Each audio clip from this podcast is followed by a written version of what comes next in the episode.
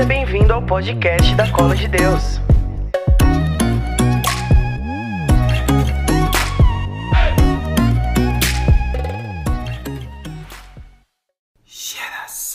Gente, agora vai começar um momento muito especial da geração, que é o nosso Talk. o talk. Jennifer, você que é uma menina muito estudada, primeira coisa, gente, ó, acabou o converseiro. que eu não tenho paciência não. Eu, hein? Papararara. Segunda coisa, rapidinho, ó. Se você vê a pessoa do seu lado dormindo, já dá um beliscãozinho na costela que ela tem que acordar. Isso. Gente, Chega ouviu- de palhaçada aqui. Olha, se eu ouvir um pio daqui, eu pego essa água, mas eu jogo em vocês. Tá? Ah, o outro quer molhar, vai. Gosta dos fervos, né? Jennifer, você que é uma menina muito estudada, faz faculdade de marketing, o que é um talk? Um talk. Fala comigo, talk. Talk, Talk. talk. Isso. Um talk é uma conversa. Você já ouviu falar em programas de televisão, coisas assim, onde as pessoas são Jô entrevistadas? Soares, Tata Werneck. Oprah Winfrey, Ellen DeGeneres.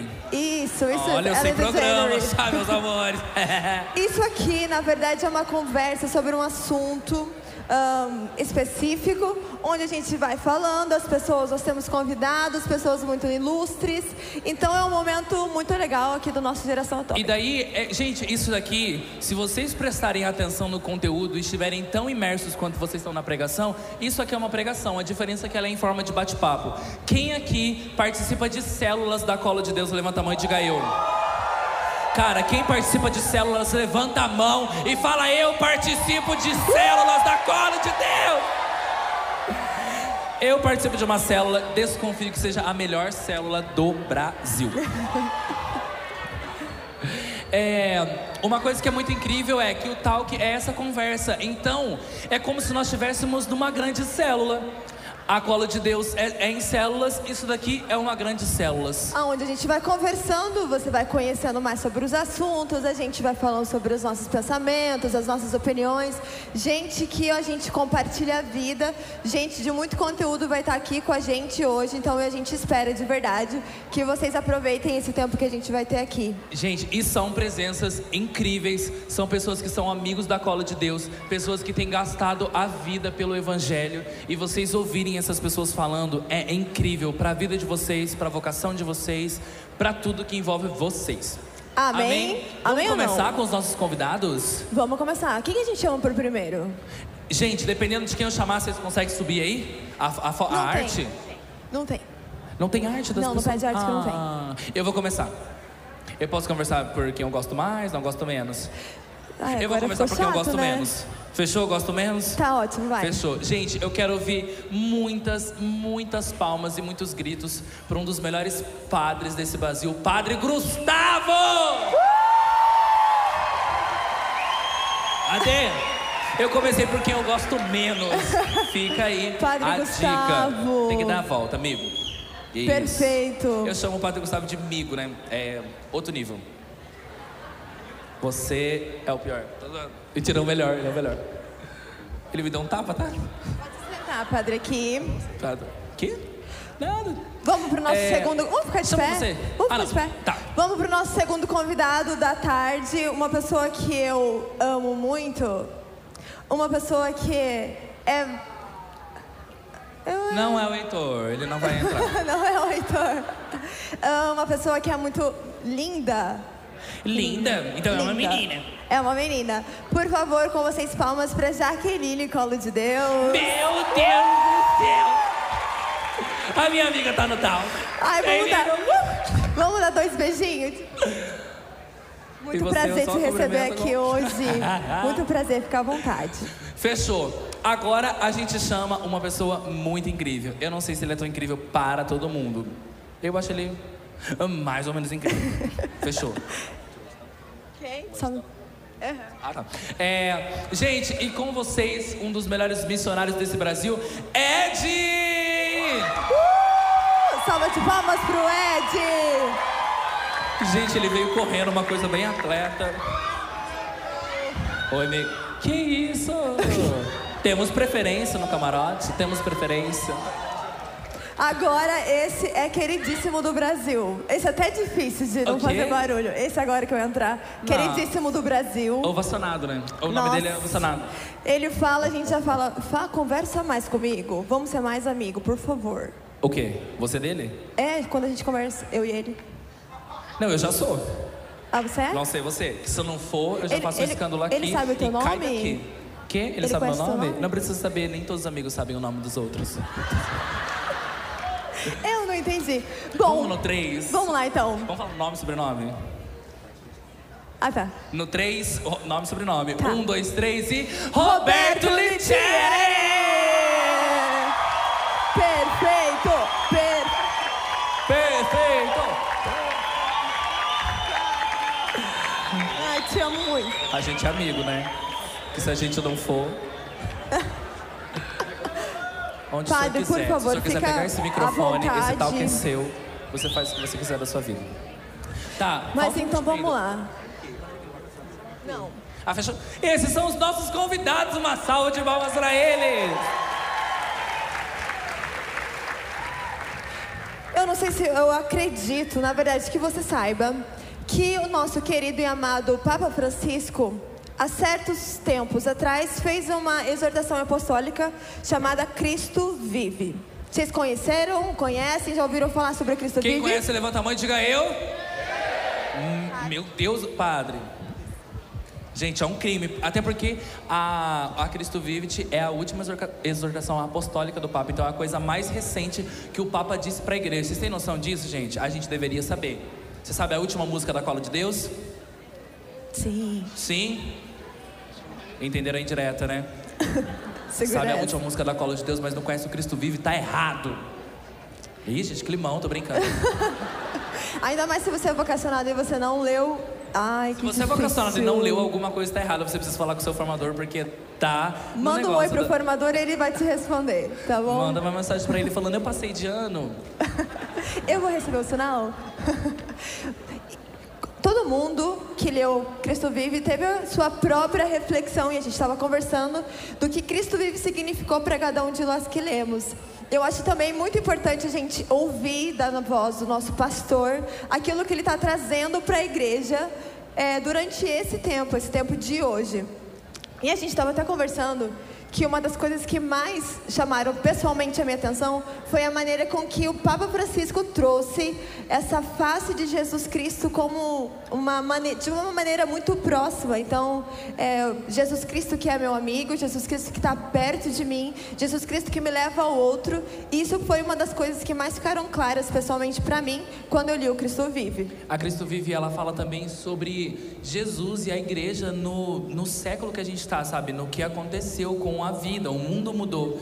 Então, a Cristo Vive fala da igreja em saída, fala de um Jesus que é jovem. Gente, o capítulo de Jesus jovem é incrível, porque ele também mostra inúmeros santos que, que morreram, mártires e santos que foram jovens. Então, dá exemplos incríveis da Bíblia e também é, de hoje em dia. Então, tem Chiara Lute, tem tipo assim, ó, uma galera. Não, sem contar também que ele fala muito sobre a voz que o, que o jovem também Não. tem para ser ouvida, sabe? Cara, é, a gente ganhou uma moral no Cristo Vive, uma moral, não sei você, padre, porque eu não sei, você é jovem, enfim. Mas assim, ó, a gente ganhou uma. A gente, quando eu digo lado de cá, ganhou uma moral na Cristo É que eu não posso expor sua idade.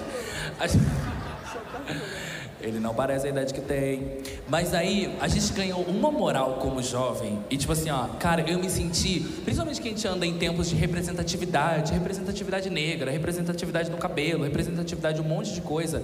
Cara, a gente ganhou uma representatividade na Cristo Vive que é incrível. Porque, naturalmente, principalmente a gente que é jovem, a gente é rebelde, né? Quem é rebelde que levanta a mão?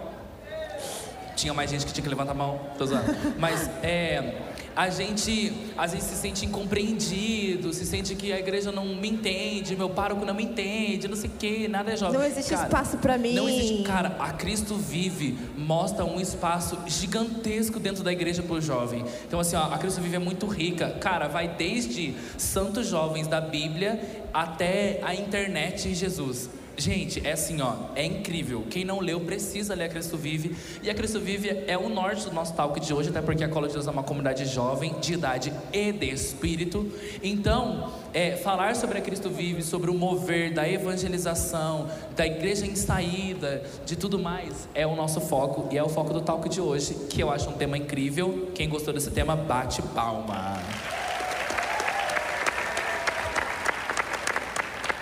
Hum. E como é um bate-papo, né? Começa com você, meu querido amigo Padre Gustavo. Vossa Excelentíssima. Jovem Padre Gustavo, vai. Ei, Obrigado, gente. ei. Ele tenta me queimar, mas ele Vocês não vai aqui pra me conseguir. humilhar? Sim. Tamo, né, Sim. Nordeste? Se for o Nordeste que Vai, responde, irmão, vocês estão. manda Tá. abraço. É, padre, eu tenho muitas dúvidas na minha cabeça, né? Vários questionamentos. O senhor Como se o senhor não soubesse. Mas, é, uma das coisas que eu preciso saber, e uma das coisas que eu acho que a maioria precisa saber, é de que eu queria entender um pouco do seu coração. Para quem não sabe, o Padre Gustavo é assessor da juventude aqui do Paraná inteiro. Então, Do Paraná tipo assim, inteiro, eu tinha imaginado que era da Diocese de Maringá. Eu chamo de moral. Falhei. Todos os jovens do Paraná são guiados e tem o trabalho do Padre Gustavo. E eu já Inclusive a acompanho de gente. perto, a- inclusive a gente, até porque eu já trabalhei com o Padre Gustavo, foi uma experiência ótima, né, Padre Gustavo? É. Pra quem, Padres né? não mentem. É, foi, foi assim que foi ótimo. E assim, ó, gente, a, a lembrança que eu tenho na minha cabeça, vou ser muito sincero, tava eu na casa de Padre Gustavo, eu, Thay, é, Tancinha e não lembro quem mais. E não lembro quem mais, a gente estava conversando. E daí, o Padre Gustavo conversando com a gente e contando das ideias, contando dos projetos que ele tem, contando dos sonhos. Eu ficava assim, ó. Depois que acabou, eu falei, tá, padre, vamos conversar. Parou de fingir, pode ser quem você é de verdade. Porque assim, ó, Vamos falar real, assim, ó. Às vezes, é, a gente vive dentro de uma realidade que é muito difícil, que é muito complicada, é muito difícil ter diálogo entre os jovens. Às vezes não funciona trabalho nenhum, você quer fazer muita coisa, você não tem apoio. E às vezes não é porque não tem como te apoiar, é porque existe uma série de processos, não sei o quê. Quando eu conheci o Padre Gustavo e eu descobri o coração dele e pelo que ele queimava, eu fiquei assim, ó, cara. É impossível que padres assim existam. E eu não estou falando que os outros padres são ruins, estou falando que o padre Gustavo é incrível. E olhar para o seu trabalho hoje, olhar por aquilo que você acredita e por aquilo que você se esforça, para o meu coração como jovem é uma. Meu Deus do céu, me dá um ânimo. E daí o que eu queria saber de forma prática é dentro desse contexto do Cristo vive, do seu chamado, do seu sacerdócio. Cara, por que você acredita tanto na juventude? Bom, primeiro essa questão da Christus Vivit é um documento tão tremendo, porque a igreja para e olha para o jovem, como nunca foi feito antes. É que a gente tem olhar de documento, a gente acha que documento é algo chato, e tem alguns que não são tão legais mesmo, tão fáceis de ler. Mas a Christus Vivit mostra para nós o desejo do coração da igreja para o jovem.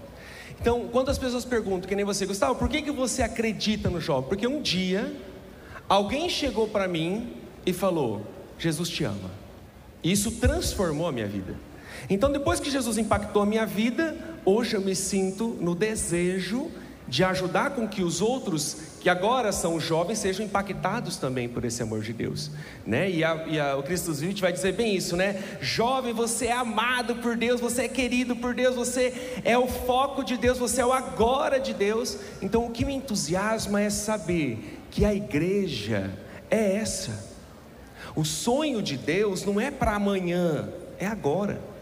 Então eu não consigo é, imaginar uma igreja sem jovem. Quando eu cheguei aqui, que eu vi aquele fervo, que eu vi aquele negócio, eu falei, nossa, eu gosto desse negócio, né? Para entender assim, é a linguagem. Então, o que me entusiasma é se um dia Jesus me tocou quando eu tinha há mais de vinte e poucos anos atrás, né? Fazer Quantos anos você foi tocado? Você foi há 20 anos atrás? É, chega nos, chega nos 40. Aos 7. É, e aí, hoje o meu desejo é que o outro jovem tenha o seu coração incendiado e apaixonado por Aleluia. Jesus. Ai, que coisa mais Esse é o desejo do meu coração. E uma das grandes revelações, assim, é porque quando alguém anunciou para o Senhor que você era amado por Jesus, então isso revelou uma boa nova para você, né? Que muita gente, a gente parece que é tão óbvio quando a gente está dentro de uma bolha onde todo mundo é evangelizado, enfim, infelizmente às vezes a gente se encontra né, nessa situação de achar que todo mundo já conhece Jesus, é que essa revelação ainda é muito importante de acontecer, né? Porque às vezes uh, a gente uh, é. Porque às vezes a gente está aqui, a gente conversa com. A gente está rodeado de pessoas que querem Jesus, que querem queimar. Nossa, minha paróquia está dando muito certo, cara. Meu grupo está funcionando, a minha célula cada vez melhor. Mas na verdade, a revelação do anúncio ainda precisa acontecer. Jesus ainda ama você, Jesus continua te amando, a misericórdia ainda existe. A graça que a gente está tanto falando, cara, é para todo mundo, sabe? Um dia alguém revelou para o Senhor e hoje o Senhor está deixando uma história na humanidade de um monte de gente que está mudando de vida porque ela está recebendo o anúncio também através de você que um dia foi anunciado, sabe? Uma coisa que eu acho muito incrível é que o jovem ele é muito difícil de lidar, né, padre? Depende do ponto de vista. E daí é. eu queria entender assim, ó, é, como você consegue lidar com os jovens, principalmente porque você é um padre, não sei o quê, e daí você consegue arrastar. Gente, para quem não sabe, a gente teve o DNJ de, Maring, de Maringá, da região aqui, né? Aqui. Foi da região aqui em Maringá. Gente, isso daqui tava tão lotado, até mais no DNJ. E tipo assim, ó, o padre conseguiu arrastar milhares de jovens. E tipo assim, a gente faz trabalhos aqui na região. Eu nunca vi a cara dos jovens que estavam, que eram jovens novos, que estavam sendo evangelizados, às vezes pela primeira vez. A gente conseguiu juntar todo mundo, cara. Entrou uma escola de samba dentro desse fashion house. Vocês não estão entendendo o que aconteceu aqui. Tipo assim, ó, meu Deus do céu, como que você lida com o jovem? Eu acho que a primeira coisa é entender que cada jovem é uma pessoa distinta com a tua história, com o seu temperamento, com o seu jeito de ser e de pensar. Para lidar com jovens, tem que entender que a linguagem dele nem sempre é a minha, e eu preciso entender essa linguagem. Então, por exemplo, como responsável pelo setor, pela pastoral juvenil, são todas as expressões juvenis, então eu, eu, eu tenho que lidar com todos os tipos de evangelização. PJ, até grupo de oração e tudo. Tudo. São mais de, só em Maringá são mais de 40 expressões diferentes. Só que as 40 expressões têm algo em comum: são jovens e são cristãos. Então, partindo daí, que a gente consegue chegar e conseguir entender também que o tempo deles não é o meu, mas eles vão chegar, entende? Então, saber entender e deixar que o outro seja protagonista. Uma coisa que você falou, que eu acho que se alguém me perguntar assim, padre, qual é a maior dificuldade de trabalhar com jovem? Não é a rebeldia, não é a bagunça, não é é fazer o jovem entender que ele é portador de uma promessa e que ele tem que anunciar responsavelmente ao outro. Porque o jovem ele joga para o padre, para a igreja, para os formadores, né? Só que ele esquece que ele é o primeiro anunciador. Por isso que eu achei legal você falar. Né? A gente tem que sair da nossa bolha e vai falar para o outro. Se responsabiliza. Isso é o próprio né? Cristo Vive, né? A igreja Exatamente. saída. É, uma das coisas muito importantes também no Cristo Vive, Jenny, que, ele, que o padre lembrou é que ele fala que não é nem o passado nem o futuro, é a gente é o agora da igreja. E cara, isso é muito forte, muito forte porque a gente descobre que a gente precisa se movimentar, que o agora de Deus é aqui, ó, eu sou o agora de Deus. O futuro é resultado do que eu estou fazendo hoje. Então, você ter vindo para geração atômica é dar uma chance para o seu agora. E daí lá na frente você vai colher frutos do que você fez hoje. E daí eu quero conversar com a amiga minha, com a minha amiga Jaque que recebeu um perfeita de lá, tá? Gente. Agradece. É, e daí, é, tem microfone aí, não tem, amiga? É, o que acontece? Jaqueline, é, nascida em Palotina, norte do Paraná. A Jaqueline é missionária da comunidade de vida, então você acorda pelo Evangelho, vai dormir pelo Evangelho, come por causa do Evangelho, volta do almoço por causa do Evangelho, foi para o Marajó esses dias por causa do Evangelho. A sua vida, a gente acorda de manhã cedo e fala: o que a gente vai fazer? Vou para missa, depois para o trabalho, tem muita coisa para fazer. A nossa vida em função do Evangelho. Você, de forma prática, amiga, você é o agora de Deus. O que você faz hoje é o agora de Deus. E eu queria é, saber de você: como é ser uma missionária? E além de ser uma missionária, ser uma jovem e estar a serviço da igreja. É, enquanto eu lia o documento Cristo Vive, eu senti um descanso, assim. Era como se eu descansasse é, em cada frase, em cada palavra do documento. É, eu sentia como se a igreja estivesse me dizendo: Jaque, você é jovem e dentro da igreja tem um espaço para você. Então, assim, ó, eu, eu senti um descanso, sabe? Como se a igreja estivesse me acolhendo. Então, isso mudou a minha visão em relação à, à juventude dentro da igreja. E eu sou missionária, igual o Mate disse. Vivo pelo Evangelho, acordo cedo, durmo tarde, tudo pelo Evangelho. E porque existe um sentido, sabe? Porque um dia eu encontrei Cristo e eu entendi que eu queria viver Cristo para o resto da minha vida. É, hoje eu sou agora da igreja. E como agora da igreja, eu tenho uma necessidade de não perder tempo.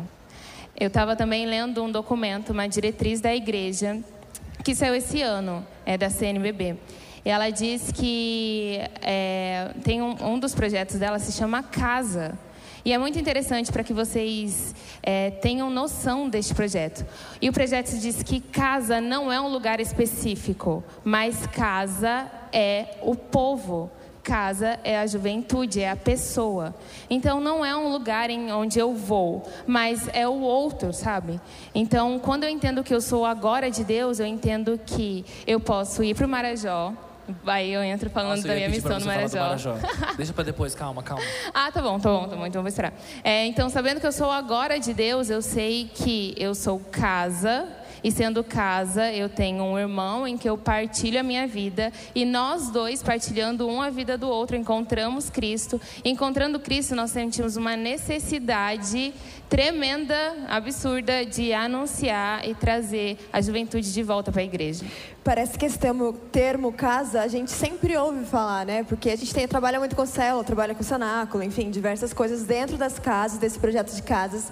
Mas quando a gente fala e entende de verdade que casa é mais do que um lugar, mas é a partilha e a comunhão, é alguém que tem uma história, é alguém que tem sentimentos, que tem uma vida, enfim, a gente consegue entender a aproximação que essa evangelização de um a um, enfim, que a gente sempre fala, tem de verdade de sentido, sabe? Porque na verdade eu, eu trago vocês para lá, sei lá, vamos lá. Trago 15 pessoas para minha célula dentro da minha casa. Mas se só estar em casa adiantasse, tudo aconteceria dentro de casa. Sei lá, grupo de oração, isso aqui estaria acontecendo dentro de uma casa, enfim. Mas na verdade, o que representa é essa aproximação de vida, de história, de realidade. É isso que esse sentido de casa tem que trazer para a gente de volta, né? Que muitas vezes a gente perde esse sentido. E deixa também de ser um lugar específico. Né? A casa é o outro, isso é uma das maiores belezas que eu vejo, é, onde a gente pode juntos encontrar uma família, um lar onde a gente descansa, vem muito de encontro com a célula, vem muito de encontro com o documento Cristo Vive que diz que, que traz Jesus como nosso amigo, um evangelho simples, um evangelho real. Então, dentro de, das células, a gente consegue viver isso na sua plenitude. Uhum, muito legal. gancho, Olha o gancho que eu peguei o gancho. Já que é casa, é o ir, ir até o outro. Recentemente. Ah, é... eu ia falar, eu ia jogar a pergunta para ele. Não, não é pra ele, não. Para ele quem que você vai jogar agora? Recentemente, Jaqueline, Ah, tá. Você foi enviada em missão para um Marajó. Foi você, o Euler e Ruslen. Três missionários da comunidade foram enviados para o Marajó. E tipo assim, ó, as imagens que a gente tem do Marajó, que vão sair logo menos, são incríveis, gente. A galera andou de barco, atravessou o rio. E daí, gente, é outra. Ó, existe isso daqui. Existe isso daqui. Tem aquele telão que eu tô aparecendo ali. Existe tudo isso daqui e existe cristãos do Marajó. Não estou falando que é um lugar muito longe, mas eu estou falando de uma realidade completamente diferente disso daqui. Ó. Eles não têm isso daqui. Eles têm missa, sei lá, tem lugar que é uma vez por ano. por ano. Tem, Gente, uma vez por ano missa. Gente, que realidade que a gente, né, Cara, pra gente é, tão distante. completa- assim. Cara, eu não consigo entender o que você viveu lá. E daí eu queria que você passasse pra gente, tentasse pelo menos, né, em palavras, explicar pra gente o que foi de forma prática esse você ir. Você entendeu de forma prática o que é. Você Entendi. estudou e você Aham. colocou em prática. Como que foi a sua ida pro Marajó? É, a viagem para o Marajó, Jesus já tinha me prometido Marajó há alguns anos atrás. E então eu pensei, cara, só vou ser missionária quando eu estiver no Marajó. Claro, eu tenho uma vida missionária, mas eu vou ver o ápice da minha vida missionária quando eu estiver no Marajó. E, e lá no Marajó eu entendi na prática quando Jesus ele diz: "Ide ao mundo e, e pregai o evangelho a toda criatura". E lá no Marajó, vivendo todas as experiências que eu vivi, eu entendi que o id ele tem muito mais a ver com o eis-me aqui.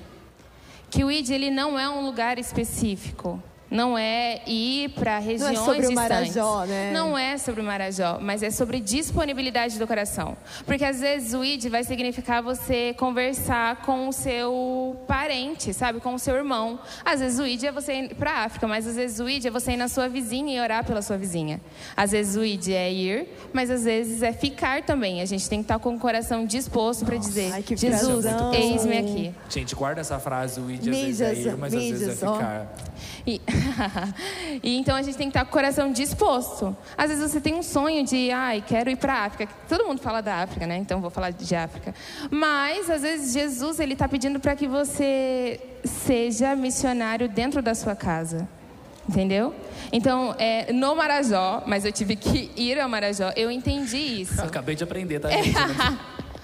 Eu tive que aprender isso, que o nosso maior campo missionário é a vida do outro, e às vezes o outro está do nosso lado, sabe?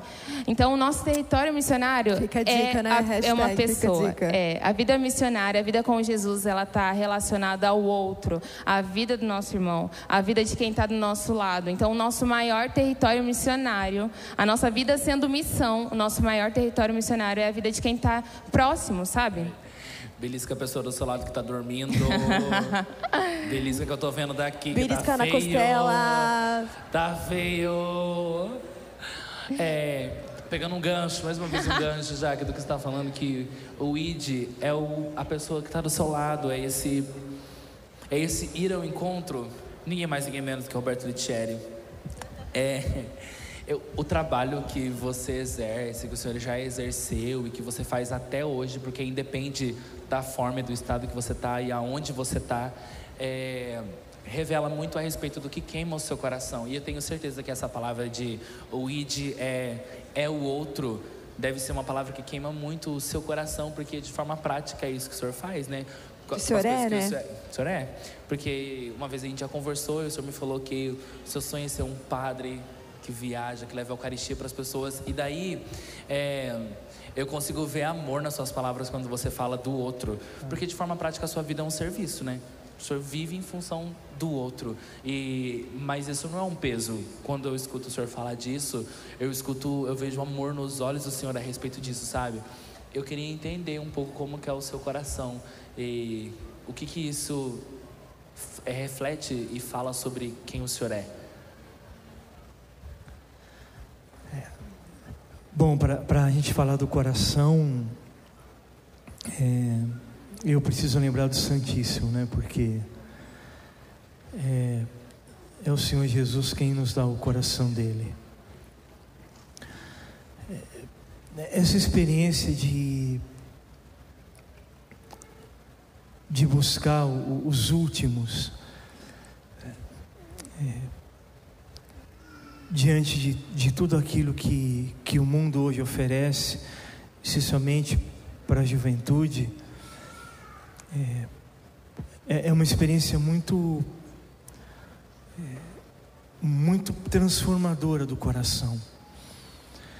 É, e, e o Papa é, fala do cheiro das ovelhas, e, e- e esse odor é, me causou um pouco de alegria e dor esses dias, porque toda semana eu estou nas ruas, e embora hoje não possa celebrar minha missa publicamente, é, mas tenho o meu altar, tenho minha vida, tenho a minha missa, é, aquela que eu sempre ensinei para a juventude, a missa da alma, né, a missa do coração também. E, e eu indo na, na Avenida Paulista esses dias, eu encontrei um, um sofredor de rua é, que eu chamo de últimos, porque é aquele que não sabe o que está vivendo. Tanto que a minha nova casa vai, vai chamar os últimos, é, porque quando eu estive em Israel agora há três meses,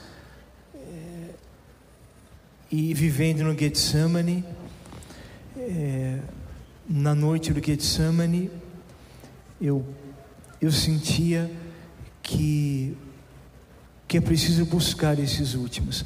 E esses últimos, vocês já devem, devem ter, quem mora em cidade grande, deve ter visto esses irmãos de ruas últimos que eu falo, aqueles que andam com cobertor assim na cabeça e ficam assim, né? Já viram? Já. E não toma banho faz quatro meses, e ninguém chega perto, e. e, e bom. É, e. E quando ele chamava Jean, e quando eu abracei o Jean lá na Paulista, ele estava deitado no xixi dele.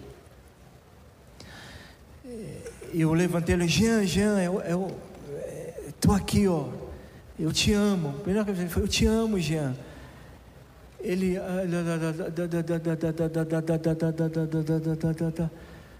mas eu te amo, eu te amo. Aí ele começou a falar o nome dele.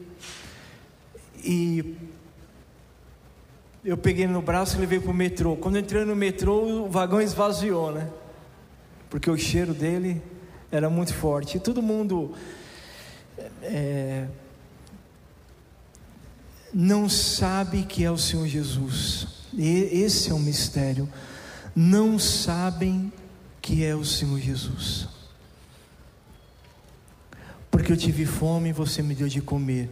Eu tive sede e você me deu de beber. E por que fazemos isso? Porque é o Senhor Jesus. Não é uma questão social. Acima de tudo, porque é Ele.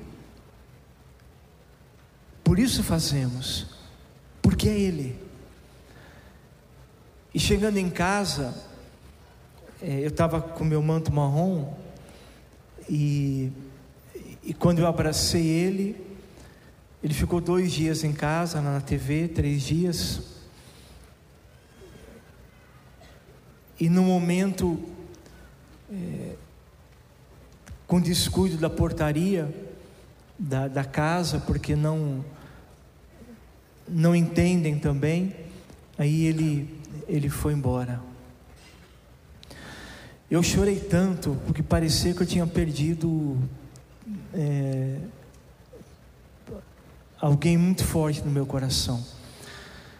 E eu saí procurando ele horas e horas com, pela cidade, mas o que, o que me consolou é, é que ainda ficou o odor dele nesse manto, e ficou o cheiro da ovelha, e eu eu, quando queria matar saudades dele, eu, eu cheirava esse meu manto aqui, eu sentia o cheirinho dele de rua, de quem. E eu ia para o Santíssimo e chorava, e, e, e aquele cheiro da ovelha me sustentava. Tal qual é, o desejo de comungar o Senhor. Então, amados, eu, eu, eu creio que a juventude precisa, não, não somente a juventude, mas vocês principalmente, precisam ter essa coragem de dar a vida por Jesus, de ser diferente, de não ter vergonha, de de viver o carisma que Deus deu para vocês. O meu é os últimos. Talvez o seu não seja. O meu é os últimos. Para você pode ser outro. Mas o que, que é belo? É esse desejo de sentir o cheiro da ovelha. E eu sei que, que eu vou reencontrar o Jean. Se não for aqui, será no céu. Eu vou reencontrar o Jean. Esse ano eu vou passar o Natal com eles. Eu tenho esperança de reencontrá-lo de novo na Avenida Paulista. Mas se não reencontrá-lo, eu vou encontrá-lo no céu. Mas eu creio que essa é a minha alegria. Esse é o amor que me move, em meio a esse tempo de dor que eu tenho passado, mas ao, ao lado de tanta alegria no meu coração, porque o Senhor Jesus vive, o Senhor Jesus fala, o Senhor Jesus conforta, o Senhor Jesus ensina, e bendito seja Deus pelo carisma de cada um. Então é essa experiência que eu trago do cheiro da ovelha, que para mim são os últimos, os últimos que serão os primeiros no reino dos céus. Amém. Muito forte isso, né? Porque também quando é, na Bíblia fala que tende em vós os mesmos sentimentos que o de Cristo, ele está falando sobre a gente realmente sair nessa zona, dessa ir até o outro, né? Sair desse nosso da nossa zona de conforto, da gente assumir a nossa responsabilidade, o nosso chamado, a nossa maturidade e então responder a Deus aquilo que Ele nos pede, porque um dia Deus chamou o Senhor, então o Senhor respondeu e hoje o Senhor vive a resposta daquilo que é o chamado de Deus. E isso é muito forte, principalmente para a nossa juventude. Porque uma das coisas também que o Papa fala lá no Cristo Vive é sobre essa juventude que tem algo dentro de si e que precisa sim responder, sabe? Que precisa assim, ir em busca do seu chamado, porque todo mundo tem uma responsabilidade, isso é muito sério. Então, um dia você foi evangelizado, um dia você aprendeu a como ter um relacionamento com Deus, e depois você tá e precisa sim ensinar aos outros E a é de terem forma isso. muito específica, né? Eu tenho um povo, você tem um povo. Exatamente. O que um é povo. meu, o que é seu, o que é do padre. Isso Por- é que é mais lindo do corpo da igreja, né? Porque as pessoas que eu Exatamente. atinge, você não atinge. E a gente começa a entender, então, vai olhando para sua vida, você vai percebendo que quanto mais você vai vivendo com Deus, quanto mais você vai se tornando, muitos aqui são vocacionados, você vai crescendo no seu caminho vocacional, você vai olhando para sua própria vida, você vai entendendo que você precisa transmitir isso para outra pessoa e que a sua responsabilidade não é só uma responsabilidade, mas virou um desejo do teu coração, sabe? Cara, eu quero fazer todo mundo viver isso aqui que eu tô vivendo. Que é o que a Jaque falou, né? Ela acorda e vive pelo evangelho porque tem um sentido. Não, Se exatamente. Perde o sentido, vira. Cara, o evangelho é tão amplo que, por exemplo, a gente vai ter artes aqui, aqui no Fashion, aqui no Geração Atômica. Aí você para pra pensar, cara, arte, como assim arte? Cara, tem espaço para arte, tem espaço para evangelização em outras nações, tem espaço para, sei lá, fotografia, tem espaço para tudo. Isso parece que a gente já ouviu tanto falar, tanto falar disso que na prática a gente não faz. Ou muitos fazem, outros não fazem. Mas na verdade é só responder e as coisas começam a fluir naturalmente. Quando você tem um chamado, você precisa, porque arde um fogo dentro de você, no seu coração, na sua alma, que você fala, cara, eu preciso responder. Te dei o gancho, vai. Esse aqui. Do Ed, do Ed. Manda pro Ed. Pedindo o gancho das artes. Pensei que ela queria que eu falasse sobre artes, mas ela não quer, né, gente? Ah. Fala sobre arte um Eu vou, vou pro Ed? Vai pro Ed, daí vem pra É porque arte. falou de arte, mexa comigo, né? Quem aqui tem coração de artista? Levanta a mão e diga eu. Eu amo os artistas. É, falar de arte, falar de evangelização, mexe comigo, né? Porque, de forma prática, eu acredito que a, a minha arte, o meu ministério, ela na verdade é uma flecha. E o coração de vocês, o coração das pessoas que precisam ser alcançadas é esse alvo. Ou a arte, ela só é o jeito mais fácil que eu encontrei de usar essa ferramenta que é a flecha. Então, tem pessoas que falam muito bem, tipo a Tainara, tipo o Hugo. Tem pessoas que fotografam muito bem, tipo a Jaqueline, porque eu só sei tirar foto no automático. Tem pessoas que conseguem alcançar o público que o Roberto Letieri alcança, que eu não consigo. É, mas eu acredito que existe um povo separado para o povo da arte, porque a palavra cantada, a palavra atuada, a palavra dançada, ela alcança lugares que a palavra falada não alcança. Então, é, o que eu acho mais lindo da arte é esse poder de alcançar todas as pessoas. Eu tenho certeza que se alguém estiver aqui no Geração Atômica e não conhece a pessoa de Jesus, eu tenho certeza que quando você assistir o Colheita, você vai ser tocado pelo amor de Deus, sabe? Amém. É, quando, quando a gente começou todo o processo de fazer o que vocês vão assistir daqui a pouco, que daí a gente se emociona já já, não vamos se emocionar agora. é, o que a gente queria era só contar a história da Cola de Deus. E talvez se eu viesse aqui falar para você sobre a da Cola de Deus, você não ia receber tão bem quanto você vai receber na arte. Então eu acredito que a arte ela tem esse poder de alcançar. E São João Paulo II fala, né, na carta aos artistas que a igreja ela precisa dos artistas. A igreja conta com os artistas. Aquilo, o poder que a arte tem é, quebra os muros, assim, sabe? Então, para mim é muito forte quando a gente pensa em alguma coisa dentro da cola de Deus e o primeira, principalmente porque a gente faz parte da criatividade, quando a gente senta para reunir, a gente pensa no conteúdo e depois a pergunta é, tá? E as pessoas que não são da igreja, o que, que a gente vai fazer por eles? E a gente foi e fez uma vibes. e a gente conseguiu o que a gente queria, a gente alcançou os de fora. O, é o que o Hugo sempre fala, né? Qual que era o motivo alcançado de fora? E a gente conseguiu. Então. É porque também quando naturalmente você acredita numa coisa, aquilo é tão forte que chega na outra pessoa, né? Então, é. é... Não, Mi. É que... É que assim, ó, principalmente, eu não sei cadê a galera, acho que a galera do Colheita deve estar espalhada por aí. Cara, a gente tá, a gente tá sentindo isso daqui tão na veia que quando vocês assistirem isso, vocês não estão entendendo o que, que a gente está fazendo aqui e vocês não estão entendendo o que isso significa pra gente. Eu acho que isso é muito real quando você fala, quando você acredita no que você está fazendo. Cara, se você vê pessoas aqui no palco se emocionando, não é cena a galera tá realmente vivendo colheita. Então, sem mais spoiler, vamos voltar para água. É... Ah, eu queria falar uma coisa rapidão sobre o colheita. E... Rapidinho. Não é porque assim, ó, eles estavam ensaiando na parte de baixo lá do galpão do centro de evangelização. E a agência, a criatividade é em cima. Então a gente ouvi tudo, né? Vi tudo simplesmente. Todo o trabalho deles.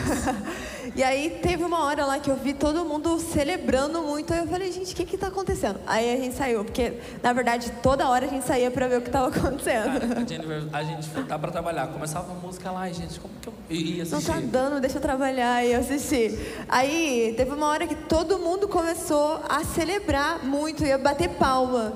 Daí eu falei, cara, o que que tá acontecendo? Fui lá ver. Eles começaram a celebrar porque todo mundo tinha conseguido, tipo, fazer a cena muito bem e, tipo, aquilo que eles estavam ralando muito tinha dado certo, sabe? Daí eu fiquei pensando, cara, eu acabei de ser evangelizada. Eu acabei de ser evangelizada, porque quando eu compartilho a minha vida, o meu processo, uh, aquilo que eu tenho para viver com o outro e em comunidade é muito melhor, porque eu tenho muito mais gente para celebrar comigo, sabe? Nossa, e só a gente sabe, né? Então, quando a gente via alguém fazendo alguma coisa, a gente se alegrava junto, a gente chorava junto. Vocês vão amar, inclusive quando eu preciso que vocês cantem honra e alegria junto com a galera aqui, tá? É só um spoiler que eu dei. Liga o celular também, tá? Tô aproveitando o horário do talk. Quando começar a honra e alegria, faz isso aqui, tá? Vai ajudar a gente. Aí canta segurando a mão de Deus também, joguei um spoiler, tá? Nossa, jogou tudo, jogou tudo. Me ajuda, por Mas favor. então. Mas então. Pois bem. Falando desse desejo de fazer Jesus conhecido, amado, de fazer com que Jesus seja amado e transformado, cumprindo aquilo que o catecismo diz. A gente vai voltar pro Padre Gustavo, mentira, amigo. a gente vai falar com o Ed. E uma das coisas que eu tava conversando com a Jennifer, amigo, é que assim, ó, é que o tempo todo eu quero entender o que passa na cabeça das pessoas, pelo que as pessoas queimam. E de forma prática, assim, ó, eu ainda não tenho um desejo imenso assim pelas nações, sabe? De ir para fora. Eu não tenho essa aspira, não tem nenhum lugar que eu queira visitar loucamente. Eu acho que só a Times Square. Eu tenho, eu tenho super. De, só a Times Square. Mas é que tem gente que quer ir para França, Torre Eiffel, não sei o que. Eu não tenho essas aspiras. Mas eu sei que você queima muito pelas nações. E eu sei que você tem um chamado e o seu coração é internacional. Eu não tenho esse coração. Meu, meu coração é Brasil. Eu amo o Brasil, quero vir pelo Brasil, quero ir pro Nordeste. Eu amo o Brasil. A vida consagrada é maravilhosa, Padre Gustavo. Então, é, eu queria entender porque você é um brasileiro que queima por outro país. E eu queria saber pelo que, pelo que o seu coração queima, o que tem dentro do seu coração que te faz acreditar que na Colômbia tem pessoas que precisam do evangelho e essas pessoas vão ouvir pela tua boca. O que que te faz evangelizar na Colômbia? O que te faz pegar um avião e ir para lá, entendeu? O que que você pensa durante o avião? O que que, o que, que te, entendeu? Entendi. Entendeu mesmo? Entendi, entendi. Então tá bom. eu só queria falar uma coisinha antes, que eu acredito que talvez por isso que talvez por isso Deus tenha me trago aqui. né? É, Deus faz uma semana que Deus vem me martelando com um, um versículo que fala sobre a multiforme sabedoria de Deus. E aí quando, cara, quando eu tava lá em cima e, e teve a abertura do geração, eu vi aquilo que estava acontecendo aqui e Deus ele, ele, cara, um estalo deu em mim e uma palavra veio, excelência. E eu senti Deus falando naquele momento, diz para eles que eu vou abrir portas de teatros para eles, diz para eles que eu vou Eita, abrir Jesus. portas de lugares, eu vou abrir televisões para eles, diz Amém, para eles que eles vão começar a Cadê o povo do teatro? Estão ouvindo, gente? eles vão começar a produzir, eles vão produzir músicas, eles vão produzir vídeos, eles vão produzir filmes, eles vão Amém, produzir conteúdo, Jesus. eles vão invadir várias esferas da sociedade com aquilo que eu estou plantando neles, porque essa é a minha multiforme sabedoria. Amém, Aleluia. Deus. Eu, eu sentia Deus falando muito isso pra vocês, cara. Aproveitando, falando de multiforme, uma salva de palmas para a empresa que está captando toda geração Atoma Multiforme Filmes. Perfeito. Peguei um gancho, peguei um gancho. Amigo, eu recebo essa profecia, eu acredito real. Amém. Só precisava agradecer a Multiforme. Cara, eu acho que quanto à Colômbia, eu lembro que quando eu cheguei lá, quando eu cheguei em Bogotá, eu cheguei no bairro que era o centro do narcotráfico de Bogotá. Então, quando eu cheguei na paróquia, eu brinco que a pessoa mais nova da paróquia tinha 50 anos de idade. Então era um lance que eu pensei que eu ia chegar lá, eu ia começar a trabalhar com os jovens como eu fazia no Brasil. Quando eu cheguei lá e vi que não tinha jovem nenhum, eu falei, mano, ferrou agora, o que, que eu vou fazer? E aí, cara, e, eu lembro que foi quando chegou a Christus Vivit pra mim. E teve uma frase que nem é do Papa Francisco, mas que está lá na Cristo Vivit, que é do servo de Deus Carlos Acutis. E ele diz Conheço. assim: Conheço. Um E ele teatro. diz assim: é, Todos nascemos originais, mas muitos morrem como fotocópias. Então é algo assim, quando Vai, Jaqueline, esse fotógrafa. servo de Deus ele morreu com 15 anos de câncer e ele e falam que ele era o primeiro, ele vai ser o primeiro santo youtuber, né? Porque ele fazia vídeos pro YouTube. Ai, tem um meu canal, Deus do um céu. site, um catálogo. Então, né? o menino de 15 anos ele disse assim: é, Todos nascemos originais, mas muitos morrem como fotocópias. E aí eu comecei a olhar a realidade do bairro e eu comecei a ver ali fotocópias. Eu comecei a ver ali é, é, jovens que faziam as mesmas coisas, estavam ali no, no tráfico, no narcotráfico. E eu falei, cara, eles são fotocópias, eles precisam saber que eles são originais, eles precisam saber que existe algo original neles, da, da criação, que Deus criou e pensou em cada um de uma maneira única. Eu falei, como que eu faço isso? Falei, cara, eu- eu- eles precisam saber quem Deus é. Porque eles sabendo quem Deus é, Deus vai revelar para eles quem eles são no coração dele. E, e quando, tipo assim, cara, quando Deus revela quem. quem Entendam uma coisa, acho que é Mateus 16, 15. É, Jesus ele chega para os discípulos ele fala assim: vós, quem dizeis que eu sou? E aí Pedro ele toma a frente e ele fala assim: Tu és o Cristo, filho do Deus vivo. E aí Jesus vai e fala assim: Feliz és tu, Simão, filho de Jonas, porque não foste homem de carne e sangue que te revelou, mas meu Pai que está no céu. Ou seja, Pedro ele recebeu uma revelação do céu acerca de quem Jesus era. E aí Jesus então ele, ele revela a Simão quem ele era, ele revela a Pedro quem ele era. Sabe, feliz és tu, Simão, porque não foste homem de carne e sangue que te revelou, mas meu Pai que está no céu. E eu te declaro, tu és Pedro. E Entendam uma coisa, todas as vezes que a gente recebe uma revelação acerca de quem Ele é, Ele nos dá uma revelação acerca de quem nós somos, e junto com essa revelação, essa revelação nos aponta o propósito que nós temos. Então, tipo assim, cara, o lance é esse. Pedro recebeu uma revelação acerca de quem Jesus era. Jesus declarou, revelou a Pedro quem ele era. Ele disse: Eu te declaro, tu és Pedro. Tu és Pedro. E sob esta pedra eu edificarei a minha igreja. Teu propósito é esse: é ser pedra onde eu vou edificar a minha igreja. Sabe? Então o lance é esse. Então, cara, foi exatamente isso eu falei. Eles precisam entender quem, quem, quem Deus é. Porque se eles entendem quem Deus é, Deus vai revelar para eles, de dentro do coração dele, quem eles são. E vai apontar a revelação de quem eles são, vai vir junto com o propósito que eles têm. E aí o trabalho ele começou a ser esse, a, a fazer com que os jovens tivessem uma experiência com Deus. E a partir disso eles, eles foram escutando de Deus quem eles eram. E assim eles foram entendendo o propósito no mundo que eles tinham. Então acho que o, o, o maior trabalho ele foi esse. De isso eu queria muito falar para vocês e assim eu encerro porque eu acho que na verdade só vim aqui para falar isso pro pro, pro Mate e para a galera da, da comunidade. É, é que cara entendam uma coisa, não não desperdicem a vida de vocês sabe? Não, não, não aceitem morrer como cópias. Vocês não são cópias, vocês são originais. Vocês são frutos dessa multiforme sabedoria de Deus. Cada um foi criado para algo específico. E existem pessoas esperando a especificidade. Especificidade, eu pensei que não ia ser essa palavra, mas saiu. Cara, existem pessoas que estão esperando essa especificidade, cara, que foi colocada em cada um de vocês. É isso, então entendam isso, cara, entendam isso. Real, real, entendam isso. Sabe, existe toda uma criação que está aguardando ansiosamente a manifestação dos filhos de Deus. Tem filhos de Deus aqui nesse lugar, sim ou não? Legal, entendam uma coisa: o mundo, ele só tem voz onde a igreja se calou.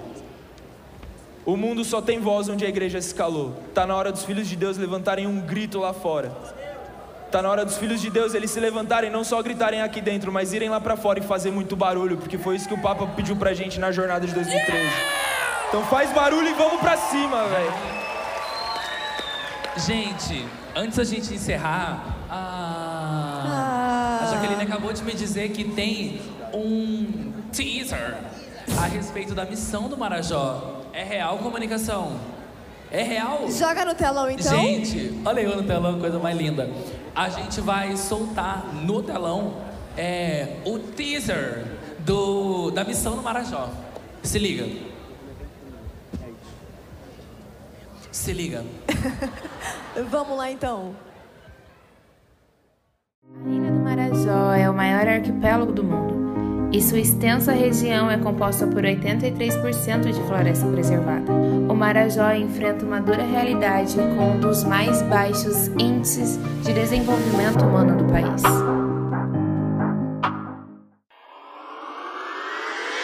Tô gravando.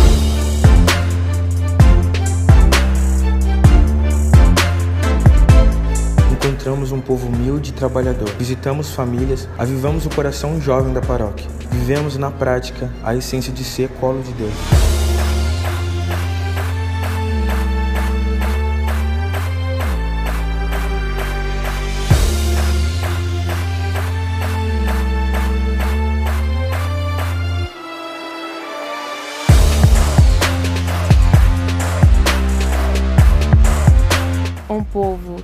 Esquecido pela sociedade, mas que nunca será esquecido por Deus.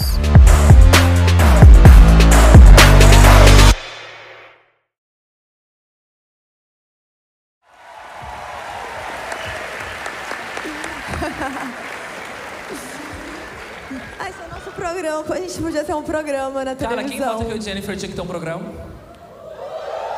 Ouvi poucos votos. Eu ouvi esse que vai poupar na internet se a gente jogar. Gente, mas na verdade, só pra gente finalizar, esse talk que a gente quis intencionalmente trazer aqui foi para mostrar para vocês que na verdade Cristo vive, diz que hoje nós somos aquilo que Jesus Cristo pode utilizar como ferramenta para evangelizar o outro. Então não existe esse evangelho onde só eu recebo de Jesus é o meu relacionamento com Ele e não entrego Jesus para o próximo.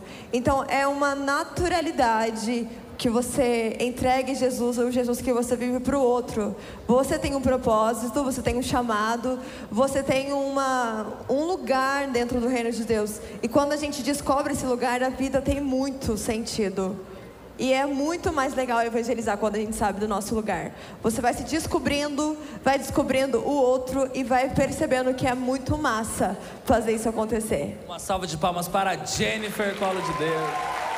Cara, eu sempre quis ser apresentadora, sabia? É, infelizmente não vai dar certo. Então, gente, nós terminamos o talk de hoje. Ei, Multiforme corta. Nós terminamos o talk de hoje de forma profética. Eu queria que você colocasse a mão na cabeça tá- da pessoa que está do seu lado. E fala assim pra ela: Você, chacoalha assim, você é o agora de Deus. É o agora Uma de salva Deus. de palmas para os nossos convidados. Perfeito. Obrigado por tudo.